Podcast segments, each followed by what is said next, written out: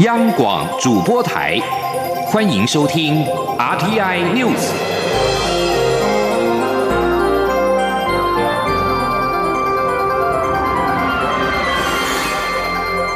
听众朋友您好，欢迎收听这节央广主播台提供给您的 RT News，我是张顺祥。首先把新闻焦点关注到是蔡英文总统今天在总统府接见英国国会议员团。总统在致辞的时候表示，英国首相强生刚好在上周上任，台湾希望能够跟英国在既有的良好基础上面，继续深化各个领域的伙伴关系。蔡总统也希望台英能够尽早针对洽签台英自由贸易协定或者是双边投资协定展开先期的资商，共创双赢局面。请日记者欧阳梦平的报道。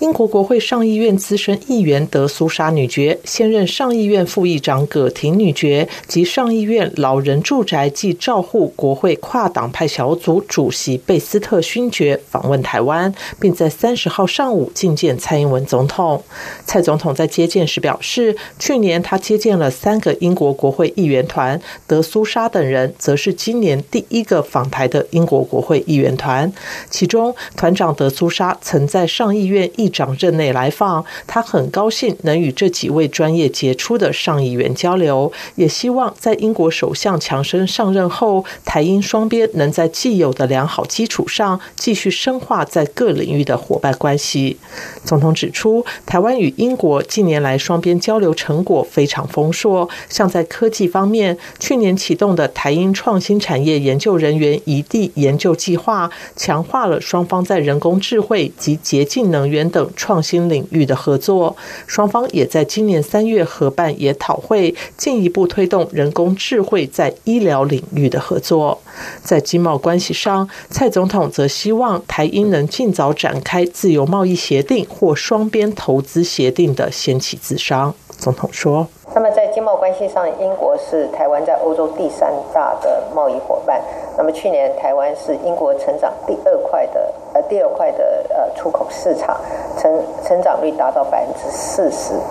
那么为了持续推动双边经贸的发展，我们希望能跟英国尽早针对未来洽签台英自由贸易协定或者是双边投资协定展开先期的资商，共创双赢的。蔡总统也借这个机会感谢德苏莎等人对台湾的支持，也感谢英国长期支持台湾的国际参与，并不断开创合作成果。他相信德苏沙等人的到访将有助于双方在各项议题上交换意见，增进了解。中央广播电台记者欧阳梦平在台北采访报道。持续关注的是外交议题。外交部的国际青年大使交流计划今年主轴定为“青年外交呈现台湾”，依此遴选出的七十五位国际青年大使，今天举行了开训典礼。预定完成四周的课程之后，在八月下旬访问我亚太友邦以及新南向政策国家，希望能够增进我国与东南亚、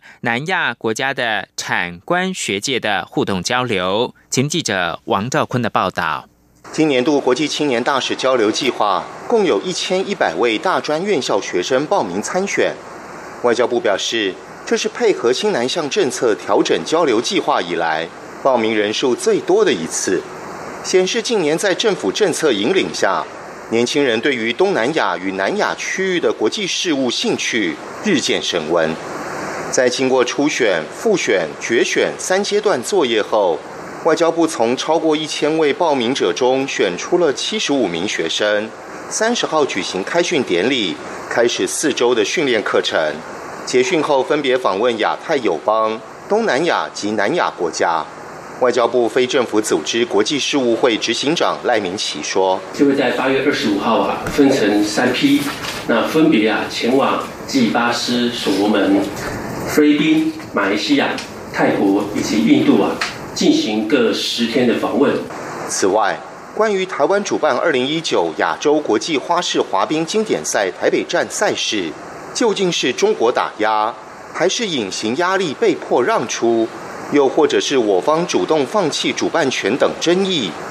赖明奇回应指出，教育部体育署上周五邀集外交部、内政部、陆委会等单位开会研商。而当天会议决议，由于此事还在调查了解，所以后续若有新的情势发展，都由体育署统一对外说明。中央广播电台记者王兆坤台北采访报道。继续提供给您的是央广记者谢嘉欣的独家报道。七大工商团体预计明天拜会劳动部长许明春，针对修法增设罢工预告期三十天，禁止职业工会发起罢工，提出建言。由于基本工资的审议在即，消息人士表示，明天也会先凝聚七大工商团体对基本工资的初步共识，并且顺便向许明春稍微提及此事。央广记者谢嘉欣独家报道。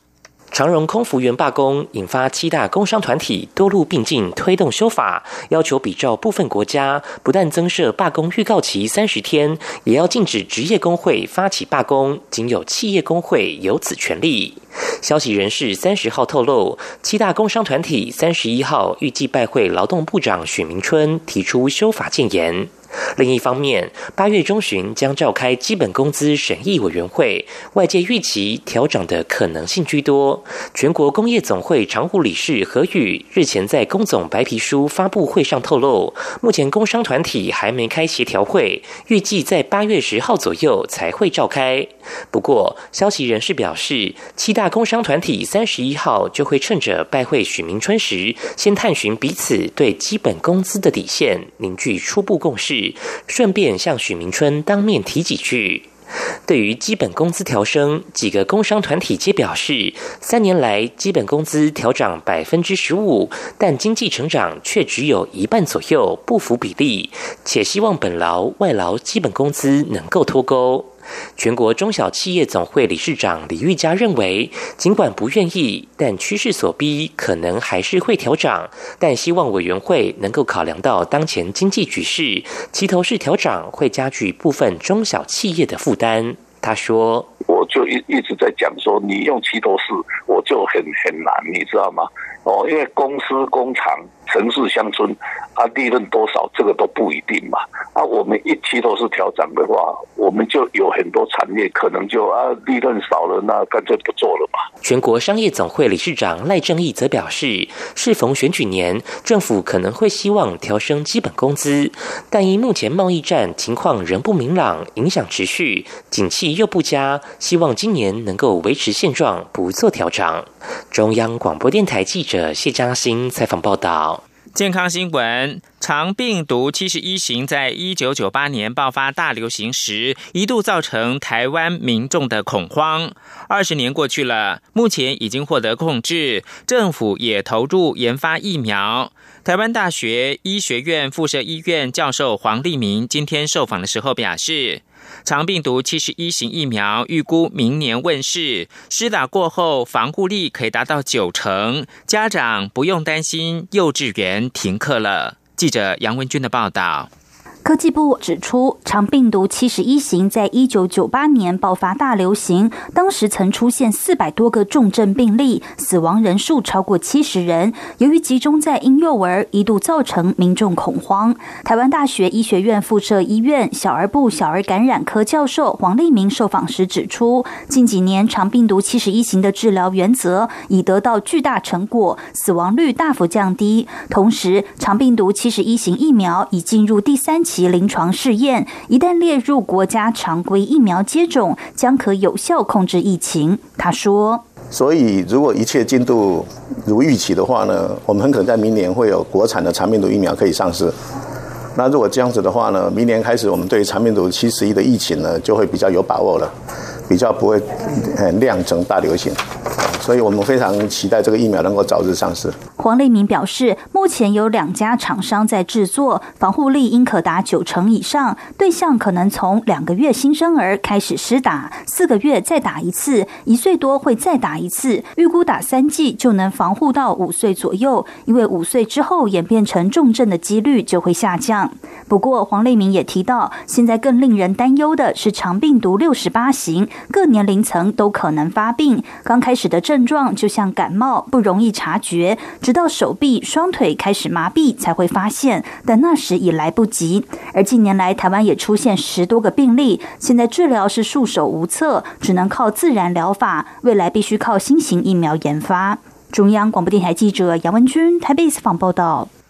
世界各地陆续传出创下高温，英国也难逃，出现了摄氏三十八点七度，改写史上的最高温。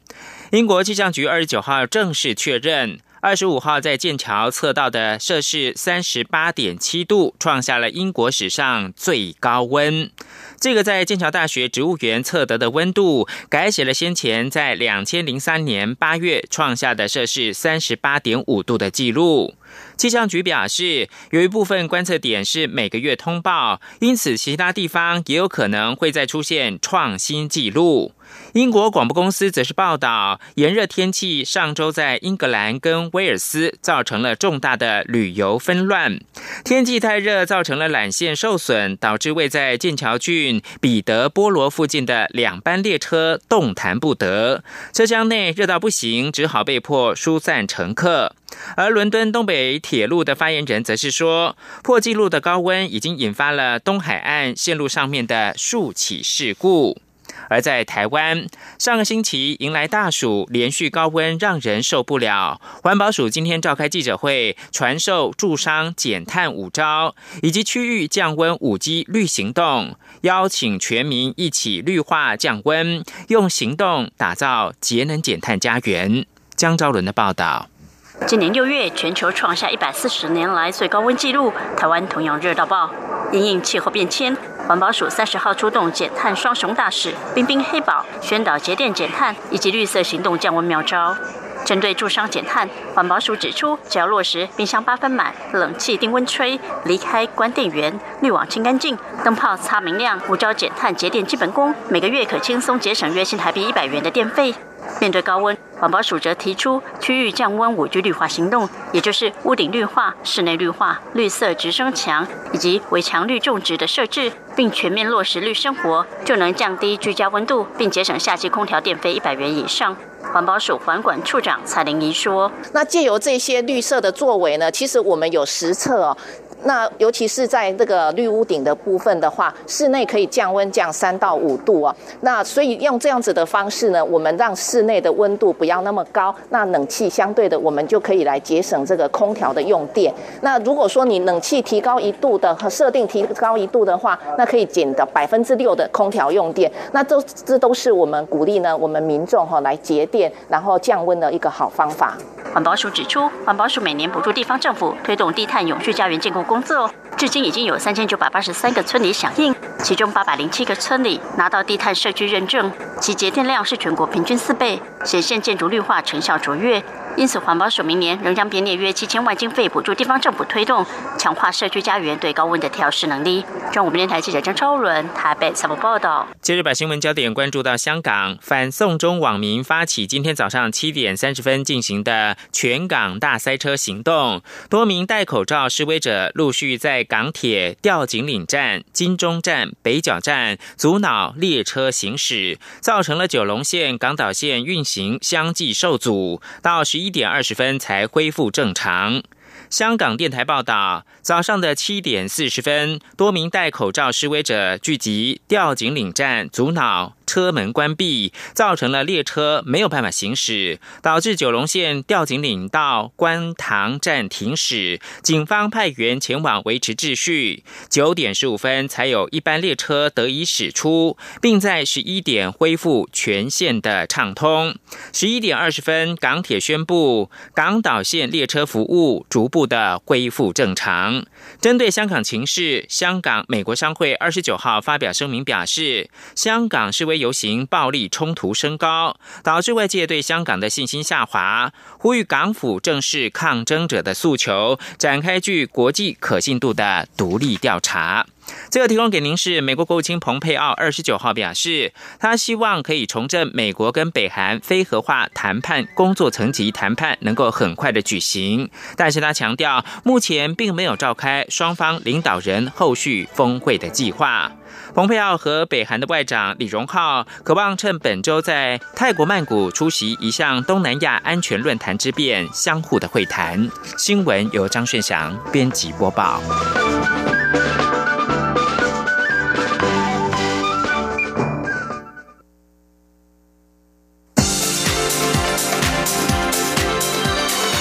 这里是中央广播电台台湾之音。欢迎继续收听新闻。欢迎继续收听新闻，我是陈怡君。由金管会邀集产官学界共同研议，首次建构的全民退休投资专案“好想退”，在证券公司基付通的执行之下，预计今天截止报名。而截至今天中午，报名人数已经突破十点三万人。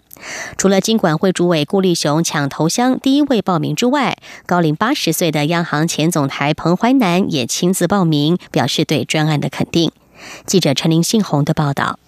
首支全民退休投资专案“好想退”在四月中旬开放报名，经过三个多月后，报名期限也将于三十号截止。由于截止时间一到，将不再开放。这几天专案报名人数大量涌入，到三十号中午为止，专案已经突破十点三万人报名，是原定目标的十倍多。这项专案除了金管会主委郭立雄担任代言，成为第一位报名者，证券 F 四包括证交所、期交所、柜买中心。及集保结算所董座也认同，并号召亲朋好友一同参加。至于年龄已八十岁的前央行总裁彭淮南也亲自报名，表达对专案的肯定。彭淮南也表示，国内民众储蓄率偏高，对投资理财偏向保守，对市面上的理财商品多不了解。他也建议民众可以透过财富管理业者或是专业机构的课程，增进相关知识。另外，主办单位也在日前公布专案中的。九档基金产品，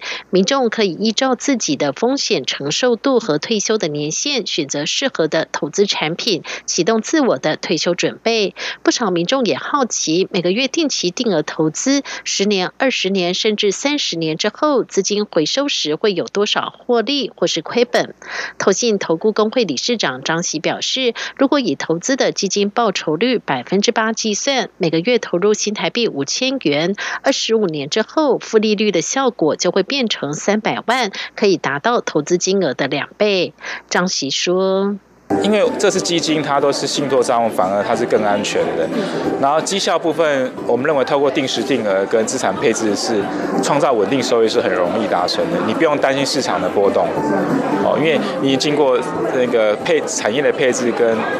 跟时间的配的分散，基本上你也不用担遇到什么金融风暴，那个定一定的在金融风暴都是都是不怕的，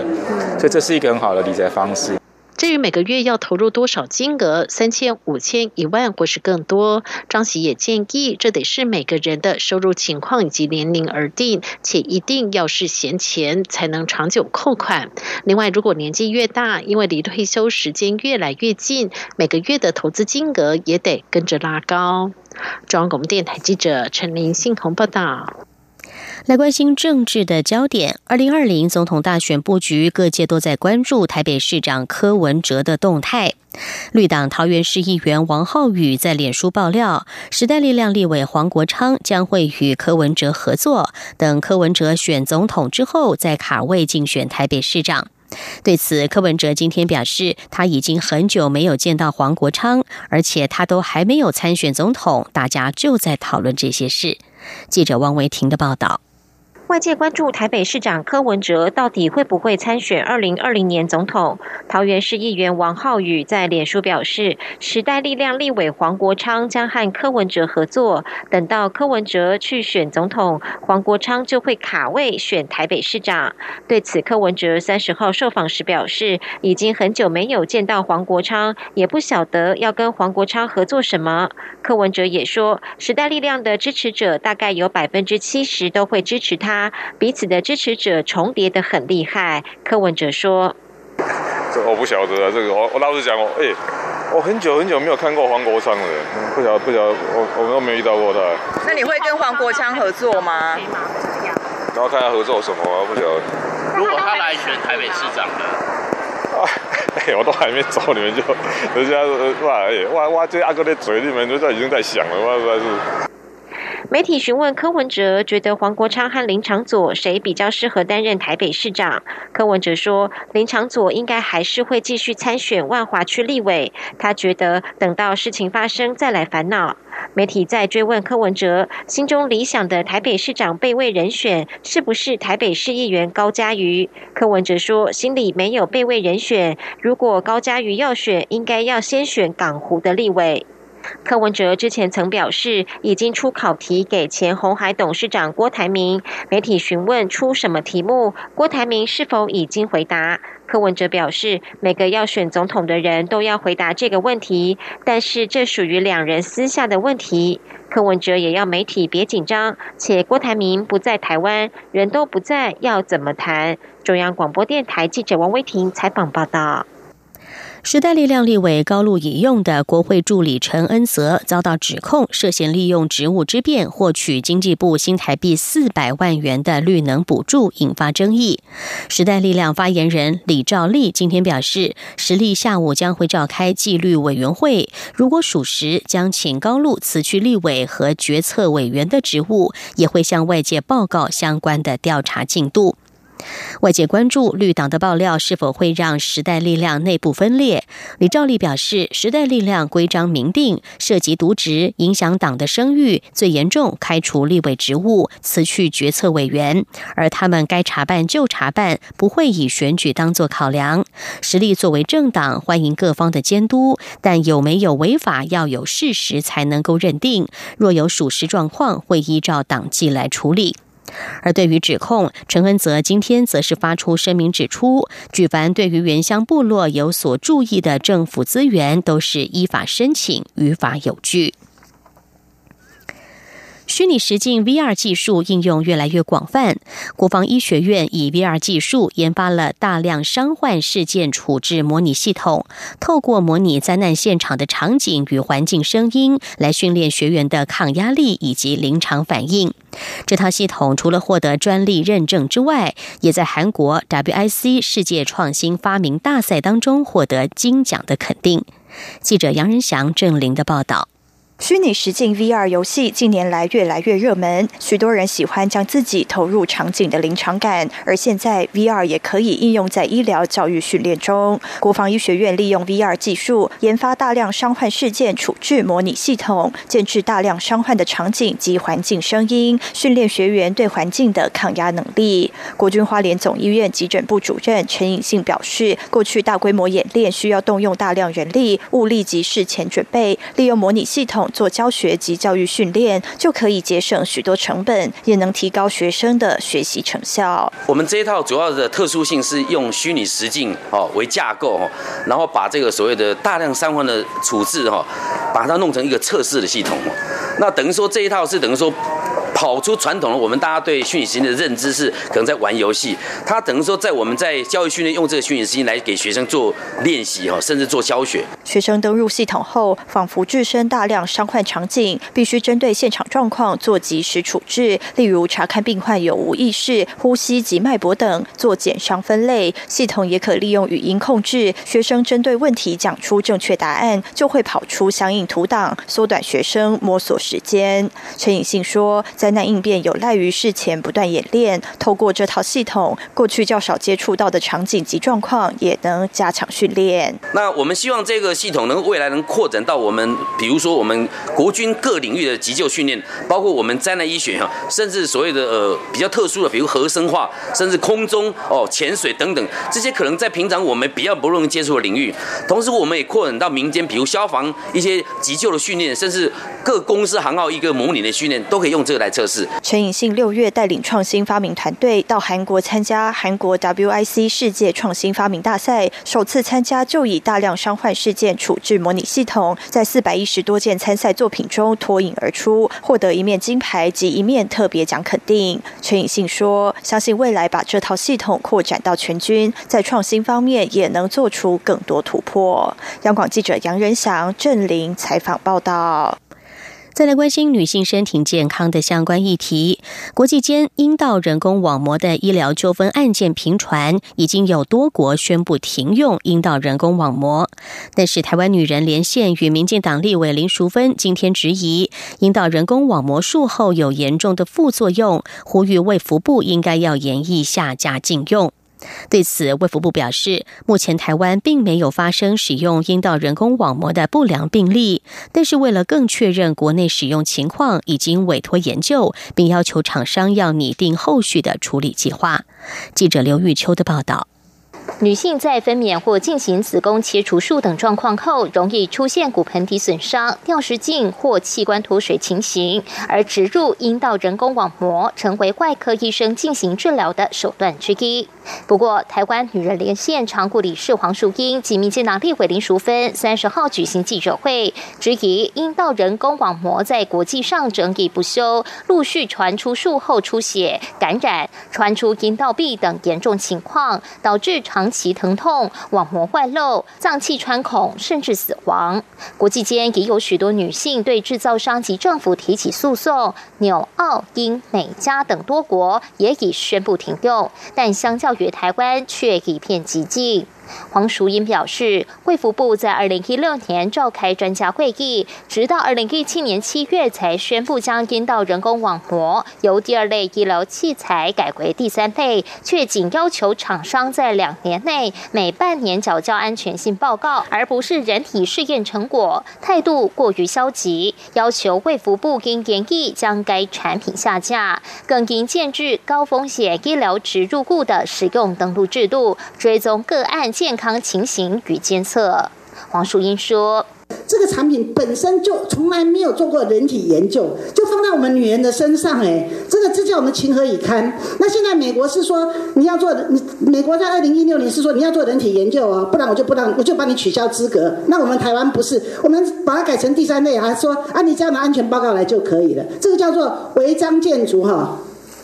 这呃就地合法了。”对此，卫福部食品及药物管理署医疗器材及化妆品组组长杜培文表示。医学专家认为，目前产生不良病例主要为西方人，在亚洲只有泰国有一例。依照国内实际使用经验，产品本身不是阴道网膜的风险，重点是医师专业训练跟病人的筛选。若能适当处理，就能避免不良反应发生。且目前没有更好的替代疗法，若禁用对病人更为不利。但为了更确认国内情形，卫福部有委托研究计划预。预计八月就会完成招标，并已发函要求国内厂商先对病患拟定后续营运处理计划，再报给卫福部。